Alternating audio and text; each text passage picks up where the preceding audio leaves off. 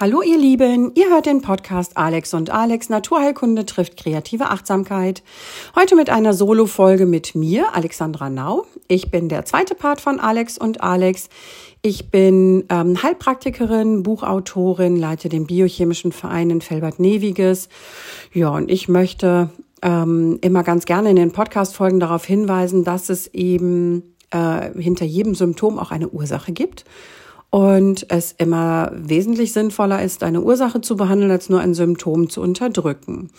Ähm, Alex, also Alexandra Lutschak, macht mit euch Meditation, Achtsamkeitstraining, ähm, ja, alles, was Aufmerksamkeit fördert, aber auch gleichzeitig Entspannung und Ruhe fördert im Körper ein Ausgleich für den Vagusnerv bringt und so weiter. Und momentan versuchen wir ein bisschen die Folgen ähm, abwechselnd einzuspielen. So richtig äh, klappt das leider zeitlich momentan nicht, dass wir Folgen zusammen einspielen können. Und deswegen machen wir das aktuell so ein bisschen im Wechsel. Ich hoffe, das ist trotzdem okay für euch. Ja, und heute soll es um das Thema Fibromyalgie gehen. Das ist ein gewünschtes Thema gewesen, dem ich natürlich dann auch gerne nachkommen möchte. Und ähm, ja, ja, Fibromyalgie kennen, den Begriff kennen viele, aber was es so richtig ist, wissen, glaube ich, die wenigsten. Und ähm, die Fibromyalgie zählt leider auch immer noch zu den weniger bekannten und weniger erforschten äh, Erkrankungen. Und äh, trotzdem schätzungsweise 3,5 Millionen Menschen in Deutschland davon betroffen sind und das auch deutlich mehr Frauen als Männer. Die Dunkelziffer dieser Erkrankung dürfte noch äh, ziemlich ähm, deutlich höher liegen als 3,5 Millionen. Viele sind halt nicht diagnostiziert oder ähm, gehen halt gar nicht erst zum Arzt. Und ja, viele Patienten durchlaufen auch eine regelrechte Arzt-Odyssee, werden oftmals auch als psychisch krank oder als äh, Simulanten dargestellt, werden dann auch mit, an, mit Antidepressiven, mit Psychopharmakern behandelt, ähm, bevor sie dann überhaupt irgendwann mal die Diagnose Fibromyalgie erhalten. Die Erkrankung weist ein wirklich breites Spektrum an Beschwerden auf und da ist es auch gar nicht so einfach, die Erkrankung als solche zu identifizieren, also schnell zu identifizieren. Ähm, Beschwerden wie zum Beispiel Schmerzen in Muskeln und Gelenken, Schlafstörungen, Müdigkeit, Erschöpfung, ähm, Depressionen, Kribbeln in den Händen und Beinen, Taubheitsgefühl, das sind zum Beispiel schon mal mögliche äh, Symptome der Fibromyalgie. Muskelanspannungen, ähm, eine geringe Belastbarkeit, eine gestörte Funktion der Hirnleistung, also Konzentration und Gedächtnisstörungen, ähm, Beschwerden im Bereich des Magen- und Darmtraktes und so weiter, aber auch eben ähm, Temperaturentgleisungen, also zu niedrige oder auch zu hohe Körpertemperaturen können auf äh, Fibromyalgie hinweisen. Ja, also die Fülle an Symptomen ist halt ziemlich hoch und ziemlich groß und ähm, ja, deswegen, wie gesagt, ist es auch gar nicht so einfach, diese Erkrankung dann zu identifizieren und ähm, die Diagnose zu stellen. Es gibt dann auch noch sogenannte Tender Points, über die man ebenfalls gucken kann, ob äh, Fibromyalgie ja vorhanden sein könnte. Diese Tender Points äh, liegen verteilt über den Rücken, jeweils paarig, also rechts und links, also neun pro Körperseite quasi und die liegen im, äh, hin, am Hinterkopf, im, in der Schulter-Nackenmuskulatur, zwischen den Schulterblättern, ähm, oberhalb der Po-Muskulatur, also an den Iliosakralgelenken, seitlich der Oberschenkel, äh, außen, dann äh, an den Knieinnenseiten, also oberhalb des Kniegelenks, aber auch an den Unterarmen, unterhalb der ähm, äh, Armbeuge, auf der Muskulatur.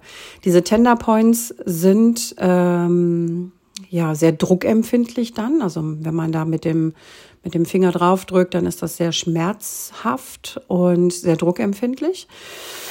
Naja, jetzt ist es so, dass eben auch diese Tender Points, also ich mache in der Praxis Triggerpunktbehandlung. Ähm, diese Tender Points sind meistens sogenannte Golgi-Punkte. Das heißt eben äh, Ansätze der Muskulatur und ähm, ja, am, am Gelenk oder am Knochen oder knochennah.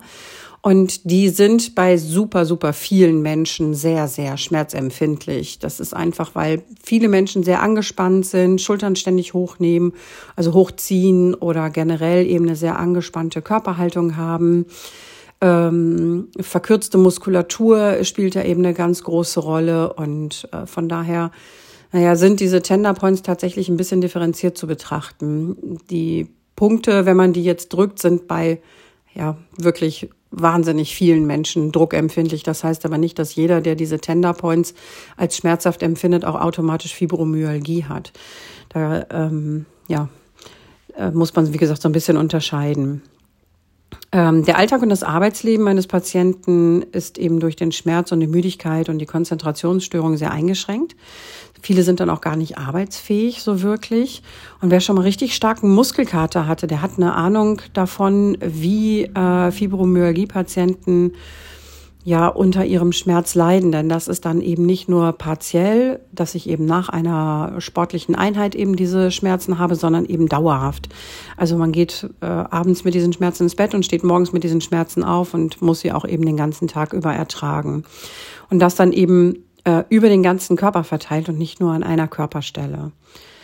Es wird angenommen, dass die Ursache der Erkrankung in der gestörten Schmerzverarbeitung sowie im gestörten Neurotransmitterhaushalt liegen könnten, aber auch Störfelder, Umwelteinflüsse, langanhaltender Stress, äh, die Ernährung ähm, und auch Traumata beispielsweise spielen hier eine ganz, ganz große Rolle. Durch den verminderten Serotoninspiegel nimmt die Schmerzwahrnehmung deutlich zu. Der Schlafrhythmus, Schlafwachrhythmus ist gestört. Ähm, Serotonin ist ein Botenstoff, ein Neurotransmitter, der für gute Laune und das Glücksgefühl zuständig ist und der verschiedene Körperfunktionen beeinflusst, unter anderem auch die Darmtätigkeit und den Schlaf. Ähm, Serotonin wird aus der Aminosäure Tryptophan hergestellt und ist eine Vorstufe des Melatonins. Melatonin wiederum benötigt der Körper für einen erholsamen Schlaf um eben dann äh, regenerieren zu können, um in der Nacht die Muskulatur auch mal locker lassen zu können und so weiter. Gerät ein Neurotransmitter aus dem Gleichgewicht, hat das negativen Einfluss auf unsere Nervenerregbarkeit. Serotonin macht die Gefäßwände dann durchlässig. Ähm, das kann Entzündungsherde an den Gefäßen hervorrufen, was wiederum zu Schmerzen führt. Also man dreht sich irgendwann auch so ein bisschen im Kreis.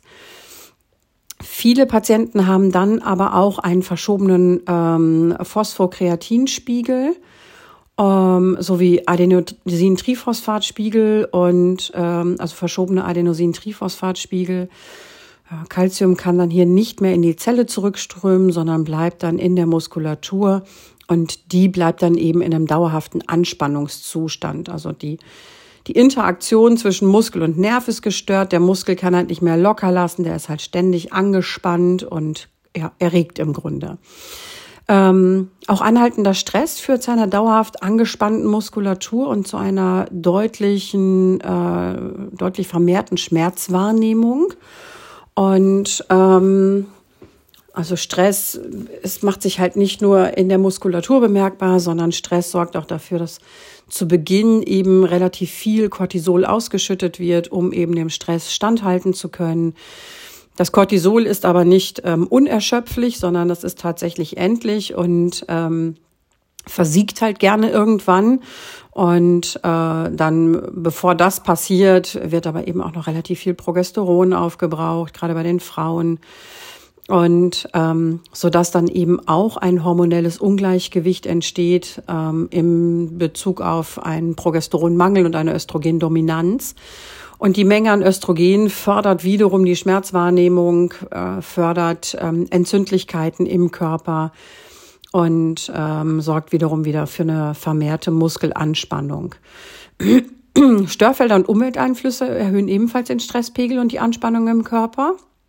Und das können zum Beispiel auch äh, Störfelder sein, äh, die sich im Bereich des Hauses bewegen. Also wenn ich jetzt in einem Mehrfamilienhaus wohne, wo unter mir noch drei Personen wohnen, also drei Etagen unter mir sind und alle haben das WLAN äh, Tag und Nacht aktiviert.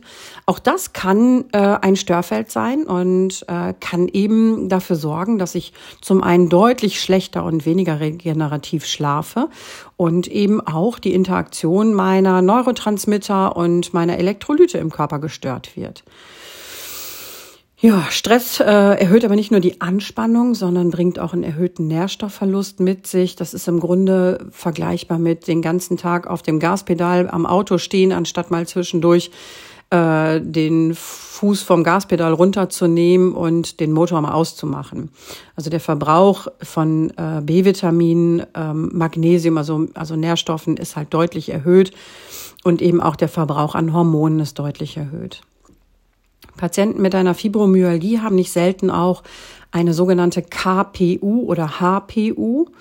Das äh, ist eine Stoffwechselstörung ähm, im Bereich des Hämstoffwechsels. Häm ist der rote Blutfarbstoff, wo eben ja absolut vereinfacht gesagt äh, Zink, Vitamin B6, Mangan nicht mehr verwertet werden, sondern eben ähm, mit ausgeschieden werden, um eben bestimmte Stoffwechselendprodukte unschädlich zu machen und die eben über die Niere ausscheiden zu können. Also ja, diese Stoffwechselerkrankung ähm, kann angeboren sein, die kann aber auch im Laufe der Zeit erworben worden sein. Es ist eine Störung der Mitochondrienfunktion, denn die Nährstoffe dienen ja eigentlich, also Vitamine und Nährstoffe dienen ja auch dazu, eben die Mitochondrien zu füttern, damit sie eben Energie produzieren können. Und wenn die Mitochondrienfunktion gestört ist, ja, dann nimmt das Elend eben auch seinen Lauf. Dann geht uns so nach und nach die Energie aus. Aus einer Großstadtbeleuchtung wird eine Dorfbeleuchtung und ähm, die Nährstoffe sind aber eben nicht nur dafür da, um die Mitochondrien äh, zu füttern quasi, sondern auch dafür da, um Neurotransmitter überhaupt erstmal aufzubauen und aktivieren zu können oder Hormone aufzubauen. Vitamin B6 ist zum Beispiel ein wichtiger Bestandteil für die Progesteronsynthese. Zink ist ein wichtiger Bestandteil für die Cortisolsynthese und ähm, Zink ist auch wichtig fürs Immunsystem. Ähm, Vitamin B6 und Zink in der Kombination sind wichtig, um Histamin abbauen zu können. Das heißt, fehlen mir diese Nährstoffe oder habe ich die nur in einem Minimum in meinem Körper, dann ähm, ist der Histaminabbau beispielsweise auch gestört und das viele Histamin, was dann im Körper ja, anflutet und nicht richtig abgebaut wird. Das ist wiederum entzündungsfördernd. Das stellt die Gefäße weit, das stellt die Muskulatur weit, also macht die Muskulatur und die Gefäße durchlässig und das ist wiederum sehr, sehr stark schmerzfördernd. Also diese Stoffwechselerkrankung sollte definitiv mal ausgeschlossen werden oder eben bestätigt werden, je nachdem, um da dann eben vielleicht auch noch mit ansetzen zu können. Ähm, es hat sich in Studien gezeigt, dass eben viele Patienten mit dieser HPU, KPU ähm, Halswirbelsäulenprobleme haben ähm, oder auch schon mal irgendwie ein ganz starkes Schleudertrauma hatten, ähm, eine Instabilität in der Halswirbelsäule haben zum Beispiel. Ähm, bei den Patienten ist die Entgiftungsleistung unzureichend. Das heißt, es sammeln sich Stoffe im Körper an, ja, die eigentlich abgefangen und ausgeschieden werden würden. Ähm, das ist ja aber dann eben nicht der Fall und so stapeln sich die ausscheidungspflichtigen Substanzen im Körper und führen dann wiederum eben zu chronischen Schmerzen, zu chronischen Entzündungen und ähm, blockieren Rezeptoren, die dann nicht mehr zugänglich sind für andere Nährstoffe oder für andere Hormone beispielsweise.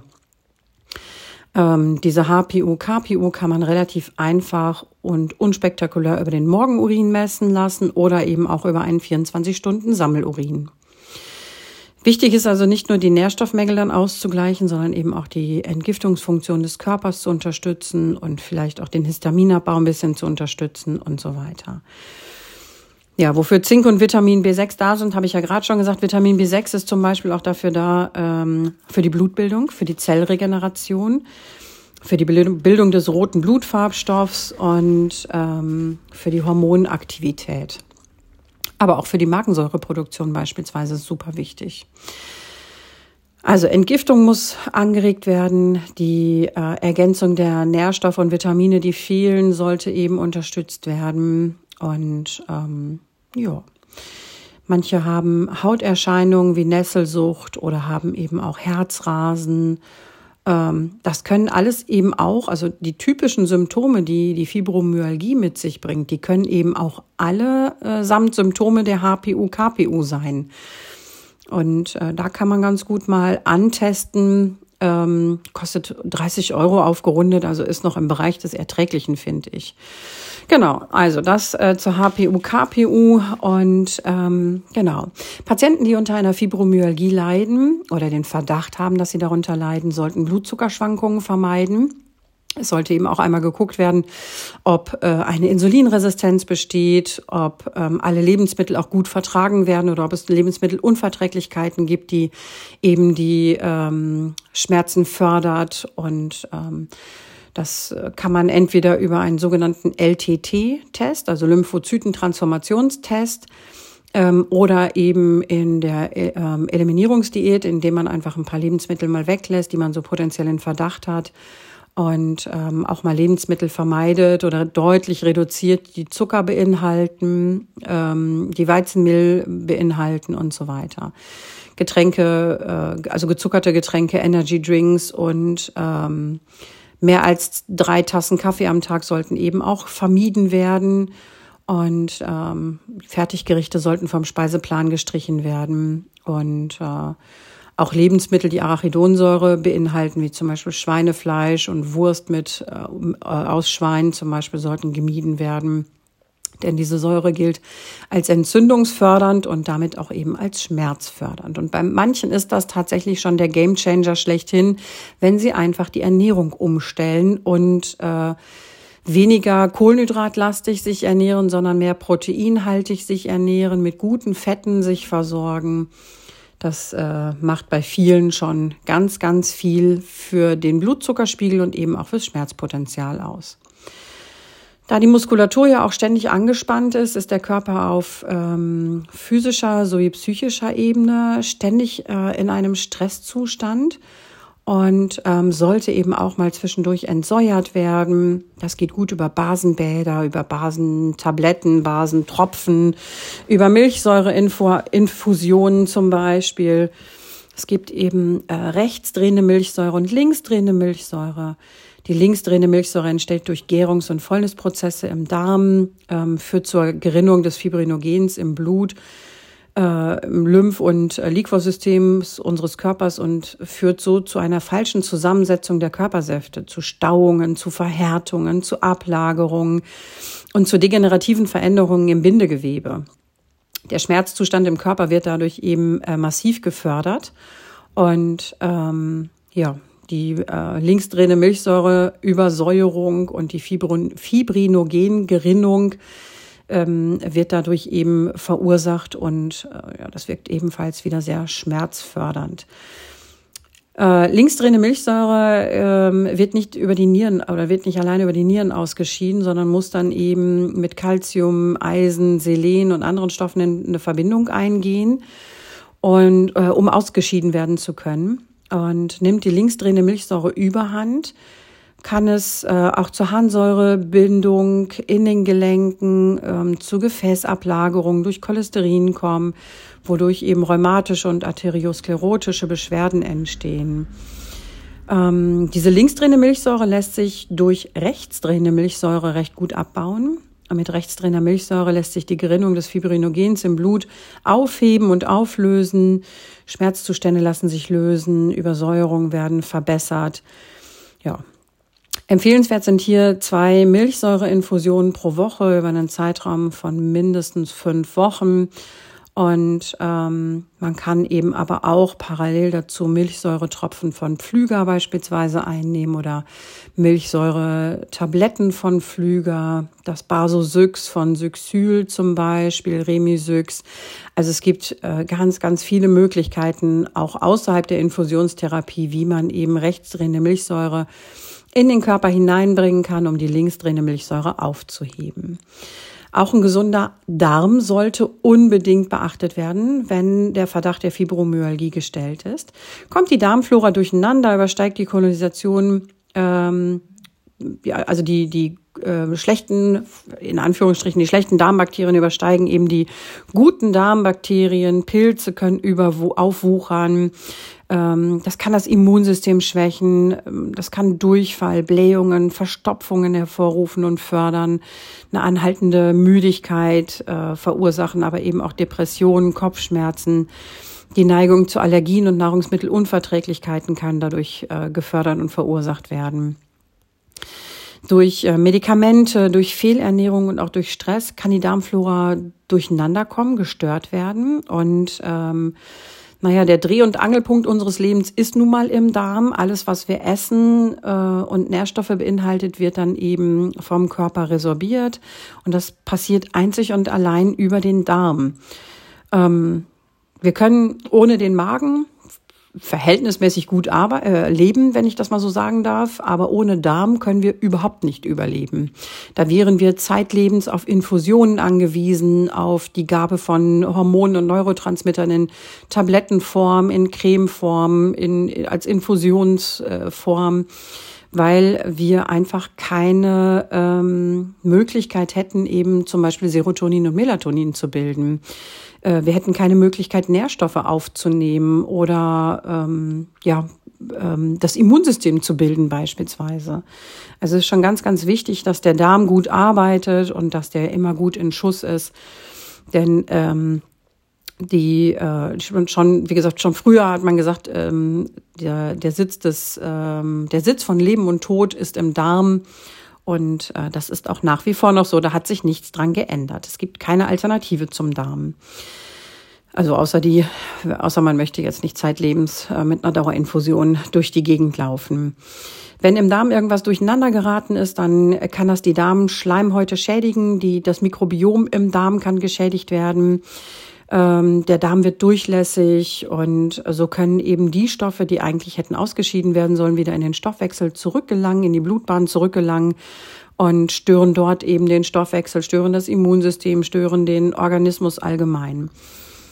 Ähm, eine Stuhlanalyse kann da sehr großen Aufschluss drüber bringen, ähm, über das Mikrobiom, die Zusammensetzung der Darmbakterien im Darm und ähm, kann eben den Therapeuten der Wahl bei seiner Therapie super unterstützen. Ja, äh, was haben wir noch? Ähm, also Darm ist super wichtig. Ähm, Hormone sind super wichtig. Ich hatte ja bereits erwähnt, dass auch eine Östrogendominanz eine Rolle spielen kann. Und eine Östrogendominanz entsteht oft im Grunde schon, wenn ein oder zwei Eisprünge im Jahr ausbleiben dann ähm, fehlt das Progesteron und das Östrogen wird aber trotzdem immer äh, weiter freigesetzt und kann dann eben Überhand nehmen. Ähm, Blutzuckerschwankungen habe ich erwähnt, Ernährung habe ich erwähnt.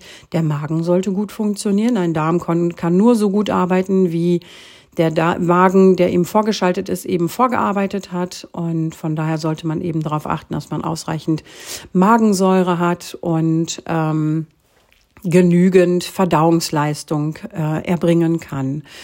Ähm, ja, wer gerne Tee trinkt, der darf gerne Vogelmiere-Tee mal versuchen, um irgendein paar Nährstoffe, Mineralstoffe, Kieselsäure, Zink, Phosphor, Magnesium auf natürlichem Weg in den Körper reinzubringen.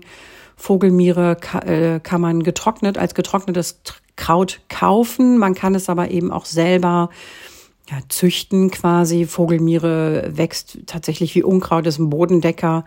Ich würde ihn jetzt nicht unbedingt im Wald sammeln, ähm, weil man da nie weiß, wer da alles so drauf gepinkelt hat. Aber wenn man sich jetzt so ein, so ein Hochbeet im Garten beispielsweise herrichtet oder einen Pflanzkübel fertig macht, ähm, kann man da Vogelmiere sehr gut ansetzen und dann eben ähm, frische Vogelmiere als Tee aufgießen und äh, dann täglich trinken. Ähm, Vitalpilze sind eine sehr schöne Möglichkeit zur Behandlung auch der Fibromyalgie. Heritium bietet sich hier an, äh, Reishi bietet sich an, Cordyceps bietet sich an. Ja, Cordyceps hat eine tolle Wirkung auf die äh, Nebenniere, also auf den Cortisolhaushalt. Heritium hat eine super Wirkung auf die Darmschleimhäute oder Schleimhäute allgemein. Reishi wirkt antientzündlich, ist ein Allrounder, wirkt schmerzlindernd, histaminabbauend und so weiter ja, therapeutisch, Magnesium, eben Mängel, also Magnesium regelmäßig einnehmen, Mängel auffüllen, die vorher ausgetestet wurden, also auch mal Zink und Selen messen lassen, ähm, auch mal die Schilddrüsenfunktion checken lassen, beispielsweise, ob die Schilddrüse gut arbeitet.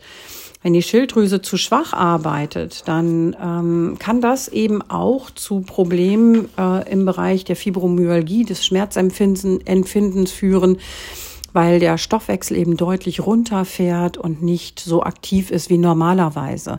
Und bei der Schilddrüse sollte man wirklich, wirklich darauf achten, dass die Werte in einem guten Normbereich liegen. Das heißt, so zwischen 60 und 80 Prozent ähm, innerhalb der Norm sollten FT3 und FT4 liegen liegen FT3 und FT4 gerade mal im 10-Prozent-Bereich der Schilddrüse, also der Schilddrüsen-Normwerte. Äh, dann äh, ist das nicht in Ordnung. Das ist zu wenig Schilddrüsenfunktion. Die, äh, es macht ja auch einen Riesenunterschied, ob ich mm, im Auto zehn Prozent im Tank habe oder ob ich äh, 90 Prozent im Tank habe. Das ändert relativ viel an meinem Tagesplan beispielsweise. Und ähm, wenn der Körper merkt, dass er total unterversorgt ist mit vielen, also mit Schilddrüsenhormonen unterversorgt ist, mit Nährstoffen unterversorgt ist, dann ähm, fährt er seine ganzen ähm, Stoffwechselfunktionen deutlich runter, um mit dem haushalten zu können, was ihm gerade noch zur Verfügung steht. Und ähm, ja, das kann nicht gut funktionieren für den Körper. Also es ist sehr, sehr wichtig darauf zu achten, dass eben ähm, FT3 und FT4 im guten Normbereich liegen. Und wenn man jetzt nicht weiß, wie man das umrechnet, es gibt äh, über Google FT3, FT4 Rechner, da kann man seine gemessenen Normwerte, äh, seine gemessenen Werte und die Normwerte des entsprechenden Labors eintragen.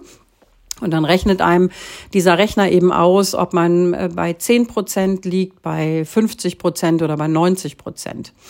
Und ähm, also nicht immer nur einfach darauf achten, liegt mein Wert in der Norm und dann Haken dran, dann muss es ja gut sein. Nein, es gibt wirklich, wirklich große Unterschiede. Und ähm, also es macht einen Riesenunterschied, ob ich eben auf Reserve im Auto fahre oder ob ich einen vollen Tank habe. Und im Körper ist das absolut identisch. Das ist ein großer Unterschied für den Organismus. Ja, also ich hoffe, ich konnte euch schon mal ein paar Hinweise und Tipps geben, in welche Richtung man gucken kann, wenn es um das Thema Fibromyalgie geht. Also wenn man selber den Verdacht hat, dass man vielleicht mal eben das Cortisol im Tagesprofil messen lässt, zum Beispiel, das wird über den Speichel gemacht, dass man Östrogen, Progesteron messen lässt, am besten Zyklustag abhängig. Das kann man einmal übers Blut oder über den Speichel messen lassen. Ähm, wenn man Östrogen und Progesteron über das Blut messen lässt, dann sollten auch immer DHEAS, äh, freies Testosteron, ähm, SHBG mit dabei sein, ähm, um eben zu gucken, ob an den anderen Hormonen irgendwas nicht in Ordnung ist oder ähm, ja, ob da äh, viele Hormone gebunden werden, die mir gar nicht frei zur Verfügung stehen. Ähm, auch beim Cortisol bitte unbedingt darauf achten, dass da ein Tagesprofil erstellt wird und nicht nur eine Morgenmessung gemacht wird, sondern wirklich acht Messungen verteilt über den Tag, damit ich einen Status bekomme. Äh, Nährstoffe sollten, also Zink und Selen, sollten aus dem Vollblut gemessen werden. Bei dem B-Vitamin lohnt es sich, einen Blick auf Vitamin B6 zu werfen, auf das Holotranscobalamin, also das B12. Ähm, auf Vitamin B1 und B2. Das Vitamin D nimmt einen ganz, ganz großen Stellenwert ein. Es, Vitamin D ist super wichtig fürs Immunsystem. So, Vitamin D ist super wichtig für die Hormonsynthese.